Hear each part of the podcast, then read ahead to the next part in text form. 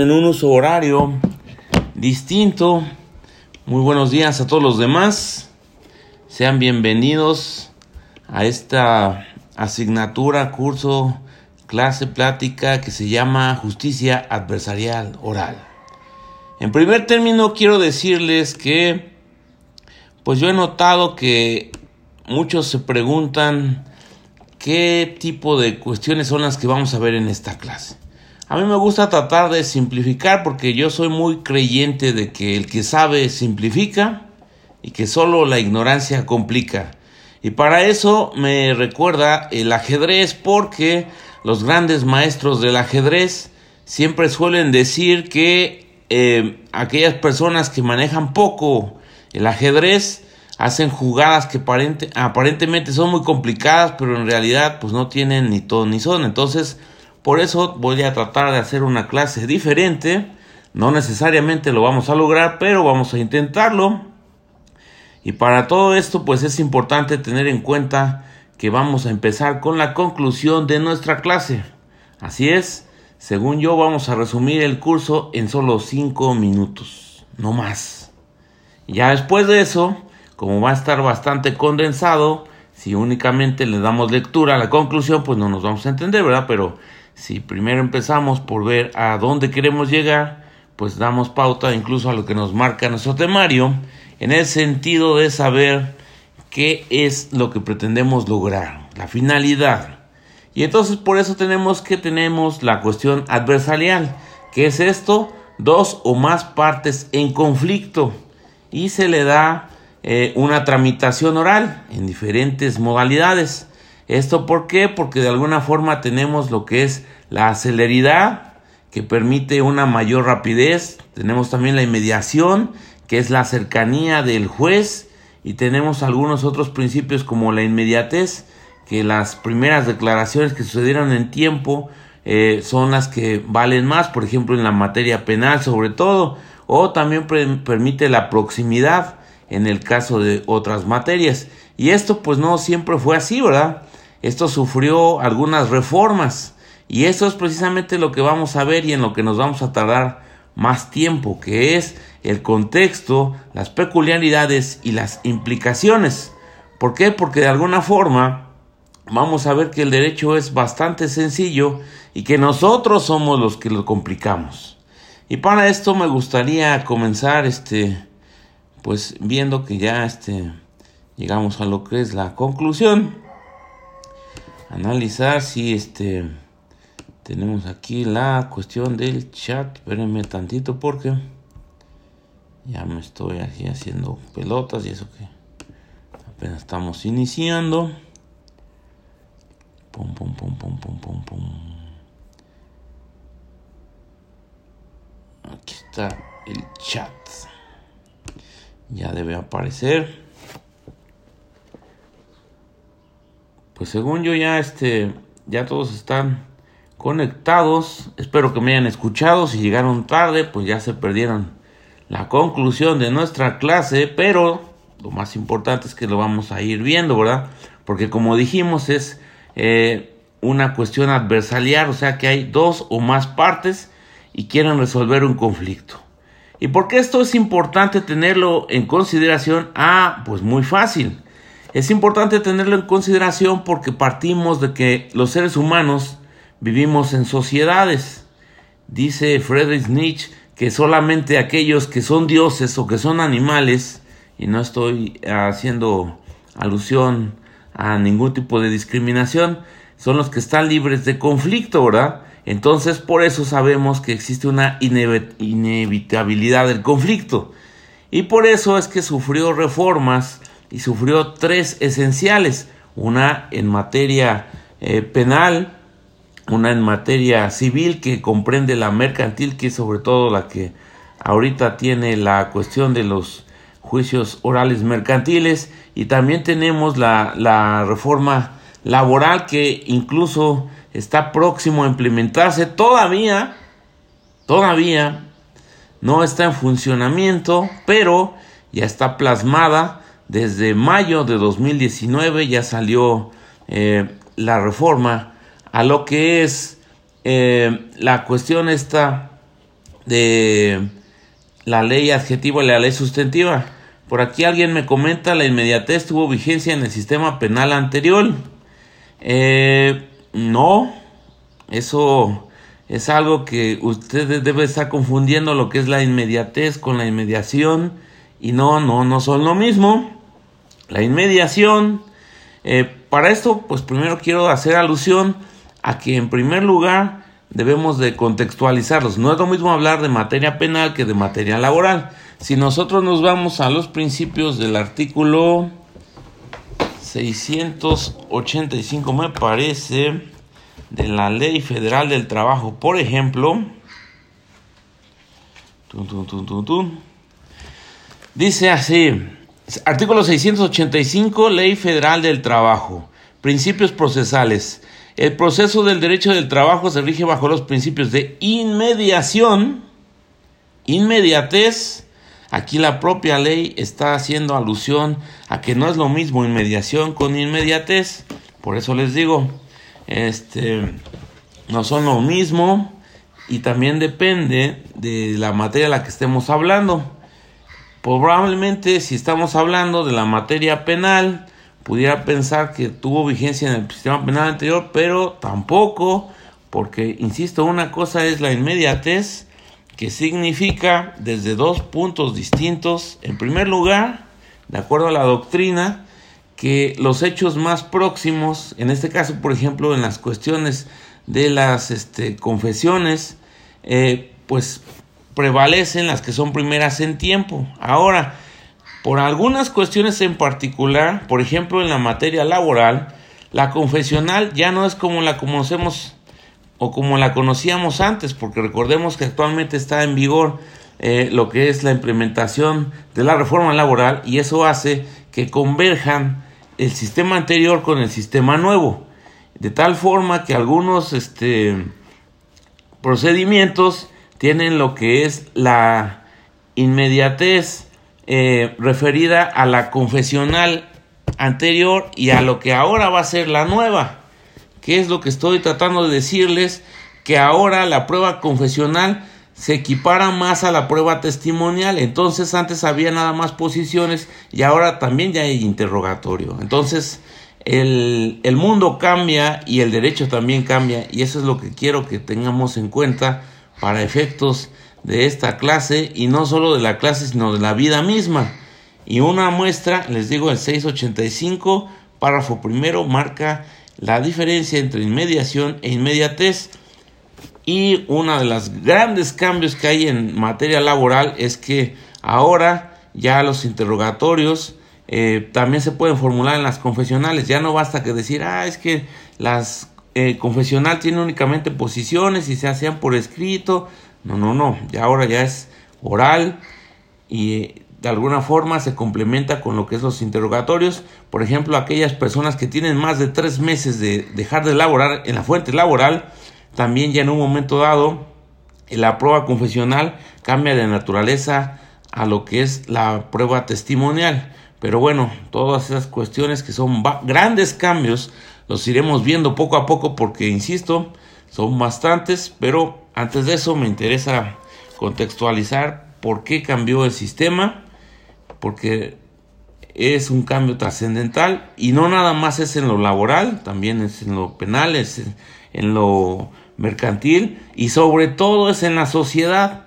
Y por eso precisamente me interesa tanto lo que es este pequeño contexto porque antes partíamos de una respuesta única, de working, Muchos de ustedes yo creo que pues ya lo dominan y lo manejan, pero muchas veces no utilizamos el pensamiento crítico para poder desarrollar eh, los alcances que tiene esto, las implicaciones. Y por eso, por eso estamos analizando el contexto. Les decía yo que este, la base de nuestro sistema de justicia, de acuerdo a lo que dicen varios doctrinarios, pues son tres artículos que aparentemente son cortos, son pequeños, pero que tienen bastantes implicaciones. El primero de ellos es el artículo primero constitucional por la cuestión de los derechos humanos y también en general de sistema normativo, ¿verdad? Que cambió la jerarquía de normas y eso a su vez tiene a su vez impacto en otros artículos. El artículo 14 constitucional que establece lo que es, por ejemplo, la diferencia entre los actos de molestia y los actos privativos y el artículo 17 constitucional que establece, por ejemplo, los medios alternativos de solución de conflictos, que muchas veces no sabemos eh, en qué consisten y en otras veces los minimizamos, pero dado las condiciones actuales de nuestro sistema de justicia y de la sociedad y de la realidad, tienen una importancia mayúscula. Ahora, eh, para esto tenemos que esos tres artículos, porque yo los considero la base del sistema, porque reflejan lo que es la igualdad, la jerarquía de normas, las restricciones constitucionales, la tutela judicial efectiva, el control difuso, la inaplicación de normas, el acceso a la justicia, el recurso efectivo, eh, que se privilegie la resolución de fondo de los asuntos y todo lo que eso implica. Esto es como una especie de resumen, como les dije, pero en realidad, atrás de todo esto hay grandes cambios, grandes implicaciones, porque por algo hubo reformas, ¿verdad? Si hubiera estado todo bien, pues de alguna forma no se hubiera cambiado, pero ya los iremos viendo poco a poco. Y bueno, entonces ya tenemos nuestro nuestro eh, resumen de manera completa. Tenemos que eh, vivimos en sociedad. Esa sociedad provoca que cuando existan dos o más partes este, puedan existir conflictos y esos conflictos tienen que resolverse. Generalmente se busca que sea de una manera civilizada porque también este, es importante tener en consideración que incluso la ONU ha dicho que vivimos en una sociedad en donde hay una regresión de los derechos humanos. ¿Qué es esto? Que en lugar de que se amplíe o se respete, se trastoca cada vez más los derechos humanos. No me hagan caso a mí porque yo, como sea, me equivoco, pero lo vemos en la realidad. Por ejemplo, si nosotros vamos a lo que es este los grupos armados, ¿verdad? En el caso de Sinaloa, usted sabe que hay un narcotraficante que fue detenido y que después fue liberado, ¿verdad? Entonces, pues cuando se había visto esto en la historia de, ya no de la humanidad, sino de nuestro país, y que por lo menos se hiciera mediático, pues nunca había sucedido, pero ya sucedió. Y existen otras cuestiones que nos dan eh, pauta de que existen muchos conflictos y que necesitamos eh, resolverlos y por eso estamos cambiando, por eso la, la oralidad, como ya más adelante lo veremos más a detalle, esto hace que, como dijimos previamente, las cuestiones se tiendan a resolver más rápido, ¿verdad? ¿Por qué? Porque en primer lugar, por ejemplo, ahorita, si yo escribiera todo lo que hemos estado hablando, eh, pues me tardaría más. En cambio, al hacerlo eh, vía oral, pues es más fácil que ustedes puedan tener acceso a esa situación. Por otro lado, el hecho de que estemos, aunque sea a distancia, eh, a través de esta vía del Webex, pues nos permite que tengamos comunicación, aunque algunos estén en Tampico, algunos estén en Chilpancingo y algunos estén en otros lares de la República o del mundo. Entonces, eh, eh, la cuestión está en que había algunos juicios que se tardaban mucho tiempo, ya lo veremos más adelante, más a detalle, incluso de la Corte Interamericana, el caso de unos pensionados contra Perú. Eh, insisto, lo vamos a ver más a, detalle, pero solo para que se den una idea, pues eran personas que tardaron en llegar 23 años a tener un fallo favorable en la Corte Interamericana. Entonces, imagínense, si ya eran pensionados, por ejemplo, nosotros en nuestro sistema de seguridad social tenemos que la cesantía en edad avanzada se alcanza a los 60 años, pues imagínense, 60 más 23 son 83. La esperanza de vida en nuestro país, de acuerdo al este, Registro Nacional de Población, es de 73 años para los hombres, 77 para las mujeres, promedio 75 años. Entonces, si tomamos en cuenta que les decía, ellos por muy temprano que hubieran empezado sus problemas de pensión, eh, a los 60 años, más 23 que duró el conflicto, a los 83 años ya estaban eh, apenas obteniendo un fallo favorable. Imagínense cuántos de ellos no murieron, tomando de cuenta lo que decíamos, la esperanza de vida actual. Pero, pues hace 23 años la esperanza de vida era menor, entonces nada más imagínense. También es otra cuestión que debemos de tomar en cuenta, poco a poco eh, la esperanza de vida se va incrementando. Pero bueno, eso ya lo iremos analizando, pero es importante tenerlo en cuenta porque también el que la esperanza de vida se incremente tiene implicaciones en los conflictos que surgen en la sociedad, ¿verdad? Porque no es lo mismo que alguien tenga planeado una pensión a que no la tenga y pues a todas las circunstancias que derivan de ello, como el hecho de eh, buscar vivir de alguna forma, llevar alimentos, ministrarse de todos los recursos que estima necesarios. Y bueno, ahora les quiero hacer una pregunta. Ya sé que puede parecer muy trillado. ¿Qué es el derecho? Si alguien le puede ahí escribir. La respuesta clásica pues es el conjunto de normas jurídicas que regula la conducta del ser humano en sociedad. Pero ustedes qué, qué opinan? A ver alguna participación. ¿Qué es el derecho? Empezamos por ahí, si estamos hablando que vamos a resolver conflictos en el derecho y estamos hablando que muchas veces tenemos la cuestión de la realidad. Quiero que alguien comente, por favor, eh, qué es el derecho para ellos. Insisto, ya vemos una definición clásica, pero eh, pues el chiste de esto es que tengamos aquí una, este, una retroalimentación, alguien que se anime, alguien que levante la mano, etcétera.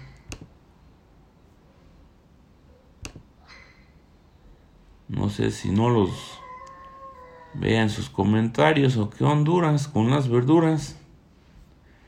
Pero todavía no veo que alguien comente. Don Arturo Castillo, que estaba este, hace rato participando. Licenciado Abraham Jiménez, licenciado Adolfo Macías, licenciada Adriana Sevilla, licenciado Alan, licenciado Albert, licenciado Alejandro, licenciada Ali, licenciado Ambrosio, licenciado Arturo, alguien que me haga favor de comentar en el chat. Dice, es la ciencia que se utiliza para dirimir controversias y vivir en sociedad. Se parece bastante a la definición, nada más que le incorpora un ingrediente nuevo que es la ciencia. Eso está padre. Porque muchas veces pensamos que el derecho no es una ciencia, ¿verdad? ¿Por qué? Porque no es exacto. Pero desde el punto de vista epistemológico, si es una ciencia, porque solo existe una respuesta única dependiendo de la perspectiva que utilicemos, ¿verdad? Por ejemplo, aquí le voy a poner en el chat, tenemos el use naturalismo, tenemos el use positivismo, tenemos el use realismo, tenemos el use normal. Ahí, se me fue. Just normativismo económico. Ese es el que a mí me gusta más. Aquí tenemos otra opinión de la licenciada Nora Hilda que nos dice el derecho es un conjunto de normas que regula la conducta externa del hombre en sociedad y si es necesario para su aplicación se utilizará la fuerza del Estado. Volvemos a nuestro concepto clásico de que esencialmente es lo que nos han enseñado desde la escuela. ¿Alguien más tiene alguna otra participación? Anímense. Recuerden que el examen solo cuenta 40% final y aparte está re fácil, pero todo lo demás son participaciones y sobre todo hacen más nutrida la clase porque Yo no tengo ni aspiro a tener la respuesta única. El mundo cambia. Aquí está en la presentación. Y una de las cuestiones es que ya no existe una respuesta única. Allá le cambié aquí a mi presentación. Este, antes existía lo que nos decía The Working, que el derecho debíamos de estudiarlo porque nos arrojaba una respuesta única y era la que queríamos, pero actualmente ya no es así porque, insisto, la realidad supera la ficción, incluso ahora, este, pues más bien existe lo que es, este, la teoría de los principios, ¿verdad? Antes existían para todo esto, vamos a, tener en cuenta lo que nos decían eh, Atienza y el doctor García Amado, uno maneja lo que son los principios y el otro maneja lo que son las reglas, ¿verdad? Todo eso ya me imagino que ustedes lo dominan de sobra, pero siempre es importante traerlo a colación porque de alguna forma a veces se nos olvida aquello que no tenemos en cuenta, pues este tiende a olvidarse. Y por eso este tenemos las reglas, las reglas son mandatos de obediencia, los principios son eh, eh, mandatos de optimización, pero pues a nosotros como seres humanos es importante saber que nos gustan más las cosas sencillas, ¿verdad? Si yo les doy la respuesta única, siempre se les va a hacer más fácil que yo les diga, tenemos derecho a esto, y el derecho es esto. Ya les dije lo que nos han enseñado todo el tiempo, conjunto de normas jurídicas que regulan la conducta externa del ser humano en sociedad. Bueno, pero en un pensamiento crítico, ¿eso de qué nos sirve? Ah, bueno, pues es que ahí estamos viendo que, como les decía, hay narcotraficantes a los que agarran y que actualmente salen libres eh, porque pues rebasan lo que es la policía, pero también existen otras sociedades en donde nos damos cuenta que si cada quien hace lo que se le plazca, pues realmente va a ser muy complicado porque cada quien tiene intereses distintos, ¿verdad? Algunos de ustedes están viendo esta clase con mucha atención, algunos de otros piensan que esta clase no les va a servir para nada, algunos otros más piensan que yo debería de utilizar, no sé, presentaciones tipo Disney donde salgan dibujos animados y algunos otros piensan que esta clase puede ser la que marque el destino de sus vidas. Los hechos son los mismos, nuestra interpretación es la que cambia. Y por eso es tan importante tener en cuenta primero que sepamos para nosotros, para cada uno, qué es lo que de alguna forma implica el derecho. Aquí tenemos la opinión también de lo que es el licenciado Ricardo Román, que nos dice el conjunto de normas jurídicas que se adaptan o evolucionan la realidad humana y regulan las relaciones entre los individuos. Como vemos aquí, si se fijan, casi todos comentamos más o menos igual porque estamos como adoctrinados en el sentido de que nos han enseñado desde la facultad qué es lo que queremos que entendamos por derecho. Pero el derecho, como bien lo dice este aquí el licenciado Ricardo, evoluciona y muchas veces no somos conscientes de esa situación. Creemos que todo lo que debe de cambiar debe ser para nuestro beneficio, pero nosotros no tenemos ninguna implicación en esa situación y no es cierto. Nosotros somos los que provocamos esencialmente el cambio y de todas maneras si no lo provocamos pues nos debemos de adaptar a un mundo que está cambiando.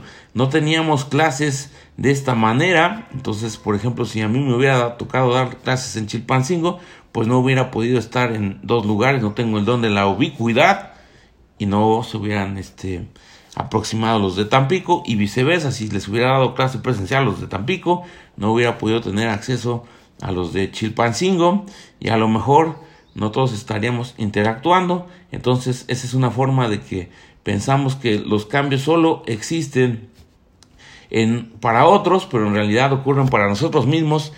E incluso nosotros si tomamos en consideración que a veces nos gustan unas cosas, podemos tener en cuenta que a veces esas mismas cosas que nos gustaban ya no nos gustan ahora. Piensen en su comida favorita, no sé si eran unas milanesas o un pollo, una ensalada, pues no siempre ha tenido esa misma connotación e incluso si la tiene ahorita, pues va a llegar un momento en el que descubran, no sé, el caviar o el salmón o la carne, Yo, por ejemplo, no conozco el caviar, pero siempre me ha llamado la atención, ¿verdad? Entonces, eh, es una muestra de que pues puedo yo ir conociendo cosas que, que no conozco y me pueden gustar o no, pero no puedo llegar al extremo de decir, esto no me gusta, ¿ya lo probaste? No. A manera de ejemplo y no de comercial, tenemos el pollo de Kentucky. Muchas personas, ya sea que les guste la receta secreta o el este, crujipollo, pero generalmente aquellos que solo han comido crujipollo es el que les gusta y no se han, no se han animado a probar la receta secreta. Entonces, así como esas cosas banales de la vida, existen muchas otras cosas e iguales en el derecho. Les digo, aquí ahorita, yo sé que no se va a alcanzar a ver, pero tenemos el artículo 685 que decía eh, em, algunos de los compañeros que la inmediatez es del sistema anterior y aquí estamos viendo que, por ejemplo, en el sistema laboral eh, actual, ya tenemos la diferencia entre inmediación e inmediatez, es ley vigente, pero no para todos, porque los procesos anteriores todavía están en el anterior sistema, incluso todavía eh, los juzgados no entran del nuevo proceso a laborar como tales, entonces podemos decir si esto es todavía letra inaplicada o es letra muerta o no, porque por más que queramos, ya cuando se va a aplicar surgen otras cosas, etcétera. Bueno, luego tenemos aquí al licenciado José Guadalupe, dice es una ciencia por medio de la cual regula las relaciones entre personas atendiendo su contexto basándose en principios, usos y costumbres. Aquí, por ejemplo, me llama la atención eso que dice usos y costumbres. Efectivamente, muchas veces no tomamos en consideración que, por ejemplo, aquí tenemos la ley 701, si no me equivoco, eh, que protege los usos y costumbres en el estado de Guerrero. Para los que son de Tampico, eso no aplica, pero deberán de tener alguna otra. Y si no tienen alguna otra, pues nuestra constitución toma en cuenta esa situación. Y de tal manera que también eso es cierto, o sea, existen algunas comunidades que tienen su forma de resolver sus conflictos, ¿verdad? Y algunos otros, por ejemplo, parten mucho del machismo. Por más que vivimos en una sociedad en donde se busca la igualdad sustantiva entre hombres y mujeres, en donde se privilegie el derecho a la igualdad, etcétera, pues en pleno siglo XXI, les digo, la ONU ha dicho que estamos ante una regresión de derechos y a veces esos, esas costumbres hacen que permanezcan ciertos raigambres que nos atan realmente como cadenas, y no permiten que avancemos. Pero en algunos otros nos permiten que seamos aquellos que nosotros queremos ser, porque esos realmente somos, y no imitemos únicamente a los demás.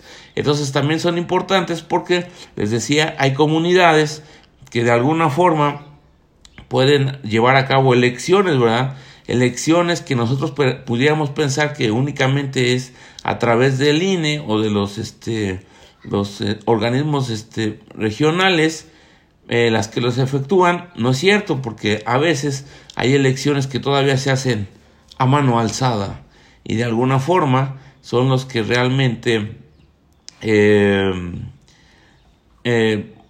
debemos de considerar. Aquí ya viene otra pregunta dice que yo dije que la inmediatez consistía en que tienen valor la primera declaración. En el antiguo sistema penal era así, pues la retractación se tenía que probar. Así efectivamente, eh, en eso tiene usted razón, pero no es que yo lo haya dicho, sino que eh, debemos de tomar en consideración que, por ejemplo, estamos hablando de que yo hablaba del principio en general de inmediatez. Y para esto lo debemos de contextualizar. No es lo mismo, puede ser en materia penal o en materia laboral o en alguna otra. Entonces, por ejemplo, yo estaba diciendo que existe controversia al respecto de qué se debe de entender por el principio de inmediatez.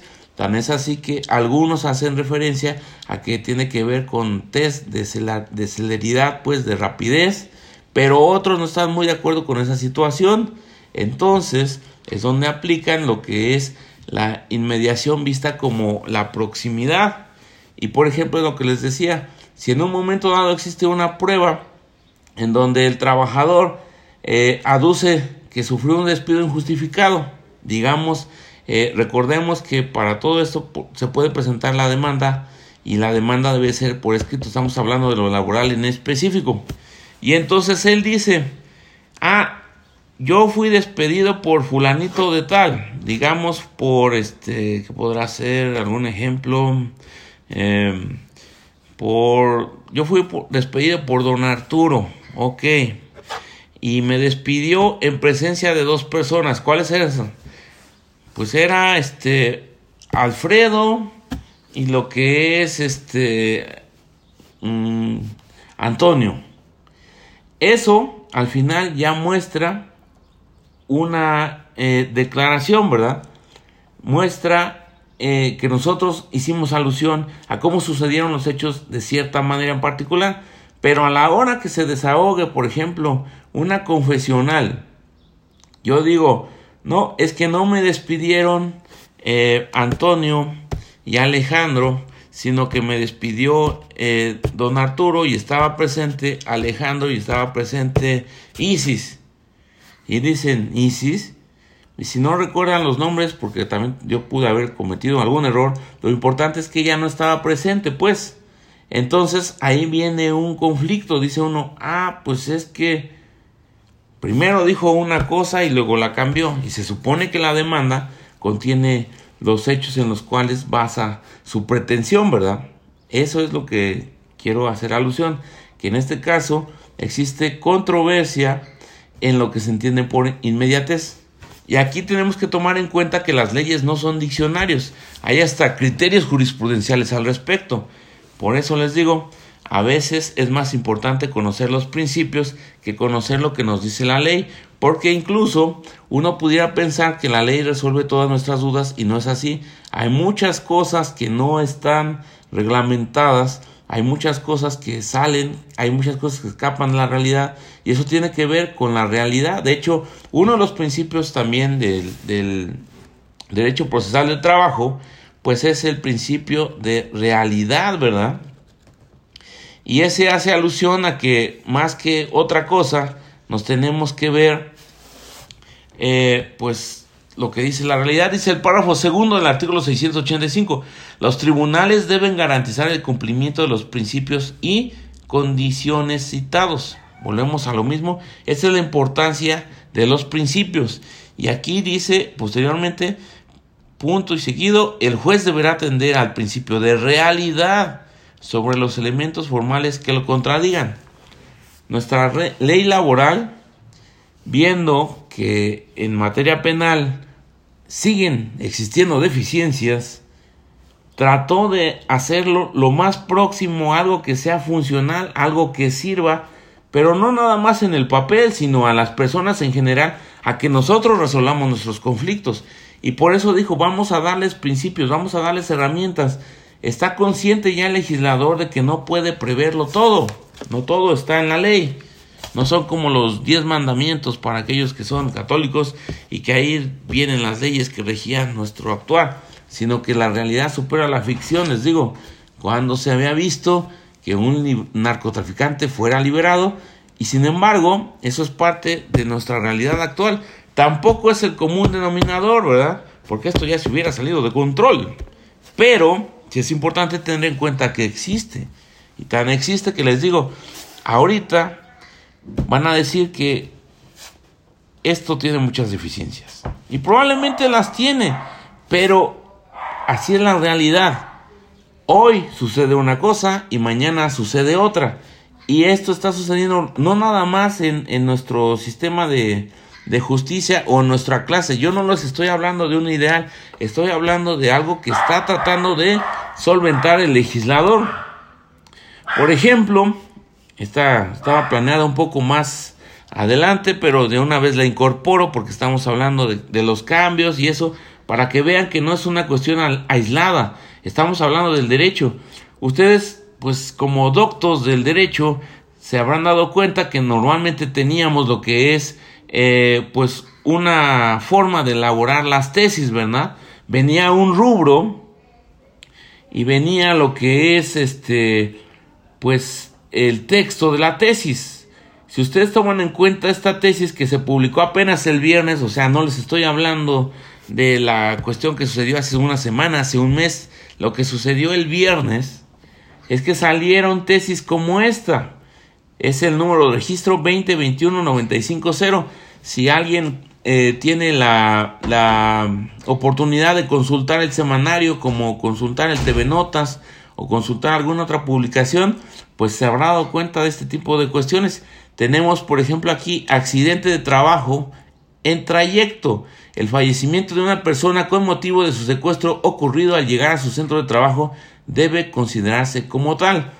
Aquí un pequeño paréntesis, recordemos que los accidentes de trabajo pues pueden ser eh, derivados de riesgos de trabajo. Los riesgos de trabajo son accidentes o enfermedades y los accidentes como tales ya son de trabajo y de trayecto. Aquí, por ejemplo, este es un accidente de trabajo, pero en el trayecto, ¿verdad? Es aparentemente fácil decir, ah, bueno, es que si es un accidente y es de trabajo, pues sucede en el centro de labores. Pero no necesariamente porque, pues cuando uno se traslada de su domicilio al lugar donde trabaja, puede sufrir un accidente en trayecto. Pero ahora que estamos en la pandemia, ya no estamos asistiendo necesariamente a nuestro centro de labores. Tenemos, por ejemplo, que yo ahorita pues estoy en, en mi casa, su casa, y pues de alguna forma, pues yo puedo estar trabajando y tener un accidente. ¿Ese es un accidente de trabajo? Muchos dirían, pues sí, y otros dirían, bueno, pero pues está en su casa, bueno, pero a ver, ¿a qué hora sucedió? A lo mejor todavía no estaba a disposición del, del patrón, Recordemos que la jornada de trabajo es el tiempo que está a disposición el trabajador del patrón. Entonces a lo mejor puede que suceda en mi casa y sea un accidente no profesional o puede que sea eh, tratando yo de elaborar, no sé, algún este, proyecto de sentencia y eso haga que sea un accidente de trabajo como tal. Entonces vean cómo la realidad cambia y por eso es tan importante manejar los principios. Es difícil porque nos gusta que nos den una respuesta única y viable y nuestro sistema eh, cerebral está adaptado para que gastemos la menor cantidad de energía.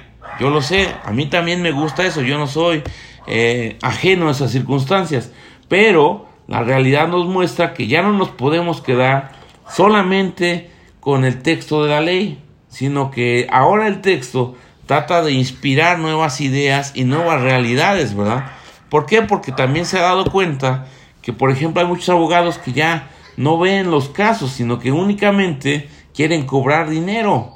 Y eso se está extendiendo cada vez más, sobre todo en aquellas personas que no hacen esto por amor al, al derecho, sino que lo hacen por dinero. Entonces, pues, ¿qué va a pasar? Que alguien que no le gusta estudiar, que no le gusta ver cómo va cambiando la realidad, pues solo quiere todo peladito y en la boca, pero pues eso no es posible porque todo va cambiando. Entonces les digo, una muestra de ello son las tesis. Antes rubro y texto. Ahora miren, tenemos aquí dice hechos. Eh, siguiendo con nuestra lectura de nuestra tesis con registro 2021-950. Una persona cuando estaba por ingresar al hospital donde laboraba por el área de urgencias fue abordada por dos personas que la secuestraron, generando que durante los siguientes dos días permaneciera desaparecida encontrándola posteriormente sin vida. Aquí, por ejemplo, estamos viendo lo que son hechos en particular, pero si tomamos en cuenta, ahora uno de los de las modificaciones que trae nuestra ley es que también este, existen las personas desaparecidas por la cuestión de la delincuencia pueden estar relacionadas con el trabajo y eso también ahora deberá considerarse como un riesgo de trabajo, ¿verdad? Y depende si sucedió en el centro de labores o si sucedió en el trayecto o como ahora que estamos laborando todos en casa, pues deberá de diferenciarse si fue un accidente de trabajo o un accidente en el trayecto. Pero bueno, solamente para que tengan una pequeña probadita de por qué a mí no me gusta hacer una clase, en este caso, que tengan respuestas únicas. En primer lugar porque no las tengo y en segundo lugar porque realmente aunque las tuviera, pues la realidad es tan cambiante que no sirve de nada, ¿verdad? Yo no les puedo decir, a ver, ahora que está la pandemia, pues se supone que eh, todos, si hubieran sido declarada la contingencia sanitaria, tenemos derecho a un día de salario mínimo eh, y que no se nos despida y esto puede durar un máximo de 30 días y no es necesario acudir a los tribunales. ¿De qué sirve que, que diga eso el texto de la ley si la realidad es que las empresas están quebrando y no tienen dinero para eh, pagar? Pues de nada porque a lo mejor tengo el derecho y lo puedo llegar a cobrar y lo que ustedes quieran, pero si el patrón a la quiebra, pues desafortunadamente ya no lo puedo hacer valer o, o si lo puedo hacer valer, ¿cuánto me voy a tardar en hacerlo valer?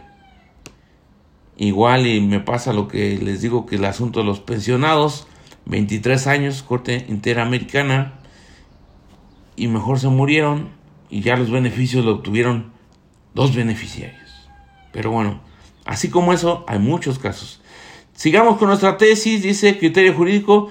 Esta segunda sala de la Suprema Corte de Justicia de la Nación determina que el secuestro y muerte del trabajador deriva de ese delito ocurrido a punto de ingresar a las instalaciones de su fuente laboral debe considerarse accidente de trabajo en trayecto en términos del artículo 474 de la Ley Federal. Y aquí incluso dice antes de la reforma publicada en el Diario Oficial de la Federación el 22 de junio de 2018. Como ven, aquí ya vemos que están tratando de hacerlo lo más claro y sencillo posible para distinguir que este criterio tiene aplicación a hechos que sucedieron antes de la reforma de 22 de junio de 2018. Entonces, para mi parecer, esto es bueno porque pues nos abre un mundo de posibilidades. Ya sabemos que muchas veces somos abogados, queremos una respuesta rápida, sencilla, fácil y nos vamos a lo que dice la jurisprudencia. Por ejemplo, que me interesa que se tramite un amparo y que me concedan la suspensión. Ah, pues voy al semanario, busco una tesis y aunque encuentre un renglón aislado, de ahí me quiero, me, quiero agarrar para resolver mi, mi, problema jurídico. A lo mejor todo el contexto es diferente, pero yo ya como vi la frase que me decía, ya de ahí me agarro. Es como cuando ustedes tienen una novia o una esposa, a lo mejor este alguna pretendiente. El caso es de que ella ni les interesa a ustedes, ni viceversa, pero ella lo puede interpretar o ustedes lo pueden interpretar de tal manera que pensaron que sí quería, pero en realidad era todo lo contrario, ¿no? O aquellos que dicen, no, pues es que del odio al amor solo hay un paso. Y la otra persona ni siquiera estaba pensando en lo mismo. Volvemos a lo mismo. Los hechos son unos y están claros. Pero lo que complica es que nuestra interpretación es la que hace que cambie eso. Esta clase es la mejor, ok, pero no todos lo piensan igual, ¿verdad? Algunos piensan que nunca habían tenido una clase como esta, otros piensan que es más de lo mismo, es la misma clase. Incluso a veces nosotros también depende de nuestro estado de ánimo. A veces estamos bien contentos, estamos de vacaciones y decimos, esto es lo mejor. Y a veces eso mismo, ya a la luz de los años o del tiempo decimos, y esto era lo que me gustaba. Me gustaban los Backstreet Boys, por ejemplo. Yo no los veía, pero veía que mucha gente les gustaba. Y ya luego lo critican o les gusta más, ¿verdad? Piensan que siempre tiempo pasado fue mejor. Pues bueno, ellos ya sabrán, pero la realidad es que va cambiando. Y luego tenemos la justificación, dice lo anterior porque atendiendo a los artículos 2, 3, 17 y 18 de la Ley Federal de Trabajo, los cuales regulan el principio propietario, más adelante lo vamos a ver, Dice, en la interpretación de las normas del derecho laboral debe privilegiarse la más favorable al trabajador. Ahí está.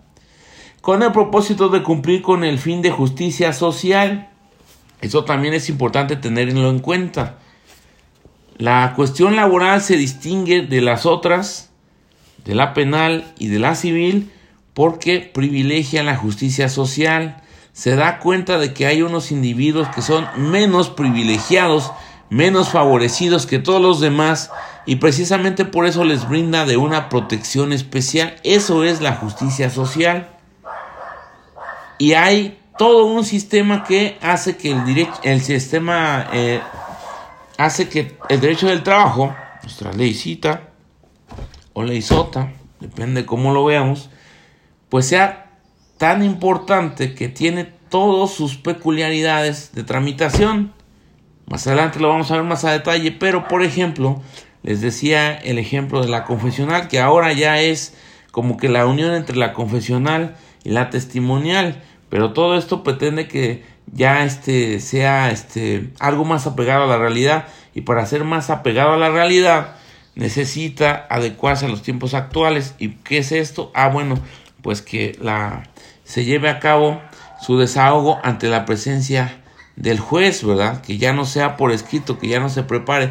¿Para qué? Para que si alguien se está desviando del tema y quiere hacer, eh, pues no sé, el desahogo de una prueba que dure horas y horas, el juez llegue y lo limite y le diga, a ver, el hecho es que esta persona adujo ser sido, haber sido despedida por esto y esto y esto.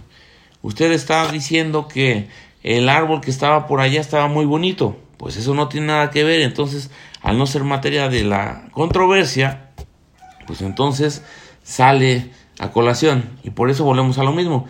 Si, ustedes se dieron cuenta, utilicé la palabra controversia porque eso es lo que nosotros tenemos.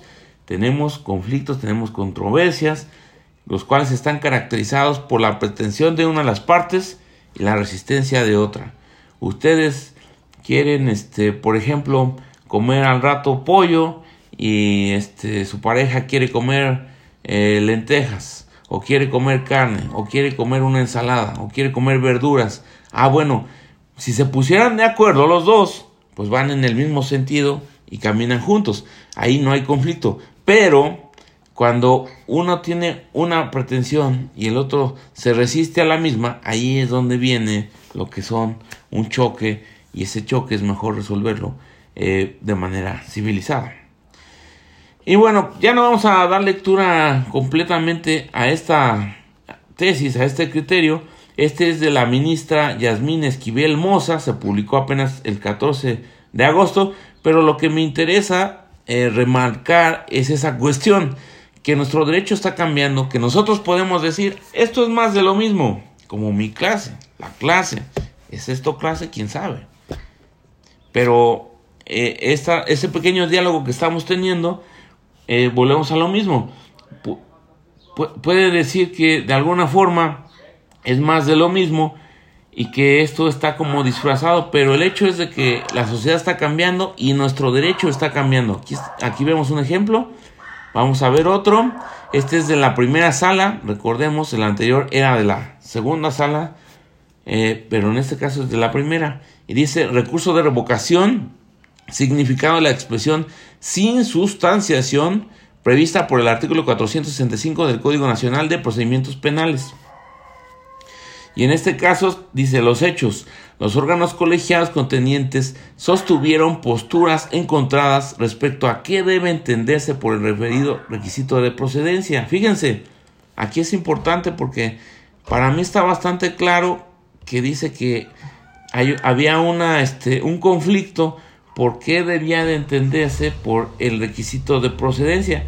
Hace ratito nosotros también tuvimos un pequeño conflicto en la clase que resolvimos de manera este, sencilla, que es que ni yo ni alguna persona en particular tiene una respuesta única, por eso es importante tener en cuenta los principios y, e incluso les dije que unos doctrinarios decían que era la inmediatez para ellos y otros decían que era para otros. Incluso también cambia por materia. Y al final entonces, si se dieron cuenta, ustedes querían una escuela, una respuesta única y sencilla, pero la realidad nos arrojó que si nos ponemos a analizar, pues realmente esto es más complejo de lo que parece, pero pues creo que la esencia es que tengamos en cuenta que se rige por principios y esos principios pues son diferentes y hay que buscarlos porque también la flexibilidad es una de las cuestiones que debe ponderarse ahora en nuestro derecho en nuestra vida real. Y aquí en este caso la controversia era por qué debe entenderse, repetimos, por el requisito de procedencia. Entonces esto es para mí bastante interesante porque, insisto, uno dice una cosa, otro dice otra cosa, pero lo más importante es llegar como que a un acuerdo, a un consenso, porque eso nos permite que no nos perdamos en el bosque, ¿verdad? Que no digamos, bueno, pues entonces ya de plano no hay nada. Bueno, tampoco no podemos llegar a esa cuestión. Pero actualmente les digo, lo que rige nuestro sistema son los principios y esos principios son a los que nos debemos de apegar, ya no a las reglas, a los principios, lo que busca el sistema. Y por eso, aunque ya resumimos nuestra clase, estamos tratando de ver todo el contexto para que veamos las implicaciones y que veamos que ahora más que saber el derecho, debemos de conocer los principios y esos principios son los que no cambian. ¿Y qué son esos principios? Pues ya vimos, son mandatos de optimización, son deseos, son finalidades, son ilusiones, son cuestiones que el legislador quiere que nosotros desarrollamos y cumplamos. Por eso son tan importantes ahora los principios, más que lo que establece la ley, que es importante porque nos da un camino de cómo se aplican también esos principios, pero eh, esa guía tiene sobre todo los principios y por eso les decía, eh, es importante conocerlos. Luego dice aquí, esta primera sala considera ya en el criterio jurídico que la resolución sin sustanciación son aquellas emitidas de plano, es decir, sin agotar una tramitación especial.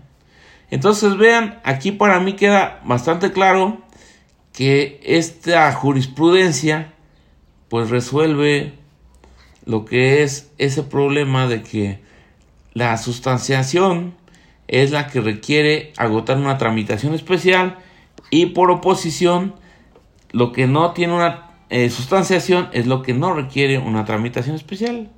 Y vean cómo nuestro, nuestro este, aplicador, que en este caso es la Suprema Corte, quiso hacer algo de algo complejo, algo sencillo. Por eso les decía hace un momento cuando iniciamos, el que sabe simplifica, el que no sabe complica. Claro que para llegar a ese conocimiento pues tiene de alguna forma que tener muchas eh, cuestiones contempladas en consideración, ¿verdad? Porque incluso en, la vida, en el coaching, hay algo que es el principio de Pareto. Yo me imagino que ya varios de ustedes lo conocen, ¿verdad? Eh, que refiere que el 80% de las cosas que suceden realmente están ocasionadas por el 20% de las situaciones. De tal forma que, por ejemplo, en la cuestión del aprendizaje, nosotros en el 20% del tiempo, que ya vimos la clase, ya este, tenemos el 80% de esta, de esta materia, de esta asignatura. Todo lo demás que veamos va a ser para ayudarnos a comprender, pero en realidad ya vimos, la gente tiene problemas, esos problemas son conflictos. ¿Por qué? Porque uno quiere una cosa, el otro quiere otra cosa. Ahora vamos a ver cómo lo resolvemos. ¿Y cómo lo resolvemos? Ah, bueno, pues a través del derecho. ¿Por qué? Porque esa es una manera civilizada. Y estamos viendo que tenía de muchas deficiencias nuestro sistema que eh, eh, advirtió nuestro legislador. Y por eso hizo tres grandes reformas.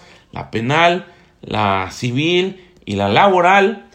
Las dos primeras en tiempo, que fueron la penal y la civil, tienen inconsistencias, no es algo perfecto. Ah, bueno, entonces surgió una nueva que es la laboral y la laboral dijo, bueno, me doy por vencido, yo no puedo planear como legislador todos los casos que pueden suceder, entonces no le puedo poner a una ley todo de manera casuística, mejor la voy a dotar de principios y esos principios son los que van a resolver las situaciones. Y por eso eso es lo que estamos analizando, pero en realidad es algo bastante sencillo. Y eso se resuelve con los principios. Aquí igual. Nos pone tan clarito, tan sencillo. Resoluciones sin sustanciación, sin agotar una tramitación especial. Ni siquiera se llevó un renglón. Aquí tiene dos, pero porque tiene hasta criterio jurídico y está a letra grande. Pero ni siquiera es un renglón. Ahora, como está consciente que necesita justificarlo, que necesita un hecho en particular, pues le agregó ahí alguna que otra cuestión. Pero si se dan cuenta, el texto de esta jurisprudencia es sencillo. Ahora, va a haber otro que diga, es que eso está incompleto, tiene muchas deficiencias. ¿Tendrá razón? Pues sí, pero volvemos a lo mismo. La esencia ahora del sistema y es lo que quiero que, nos quede bastante claro, porque si se llevan alguna cosa de esto que estamos dialogando, que estamos platicando, es eso, que la esencia es hacer ahora más sencillo la forma de solución de los conflictos. ¿Por qué? Porque de nada sirve que yo tenga una sentencia favorable como la de los jubilados si tarda 23 años en resolverse. Ahora, aquellos que se dedican al laboral se van a dar cuenta que actualmente los laudos tardan años en dictarse. El promedio es que tardan 5 años. El promedio. Entonces imagínense, si un trabajador fue despedido injustificadamente, ¿ustedes creen que con ese tipo de situaciones no se provocó que buscara otra chamba? Pues claro que sí. Y si no lo hizo, pues entonces ¿de qué vivió? A eso es a lo que me refiero.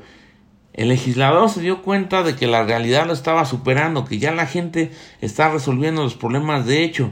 Y por eso uno de los cambios más grandes de nuestro sistema actual son los mecanismos alternativos de solución de conflicto.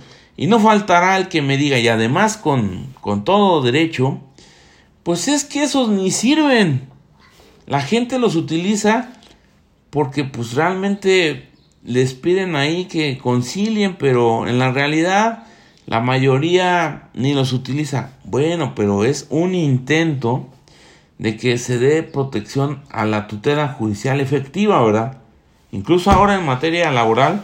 E insisto, hago tantas reminiscencias a laboral porque como es la última en tiempo, el legislador ya se dio cuenta de los errores de la penal y de los errores de la civil y trató de complementarla en la laboral.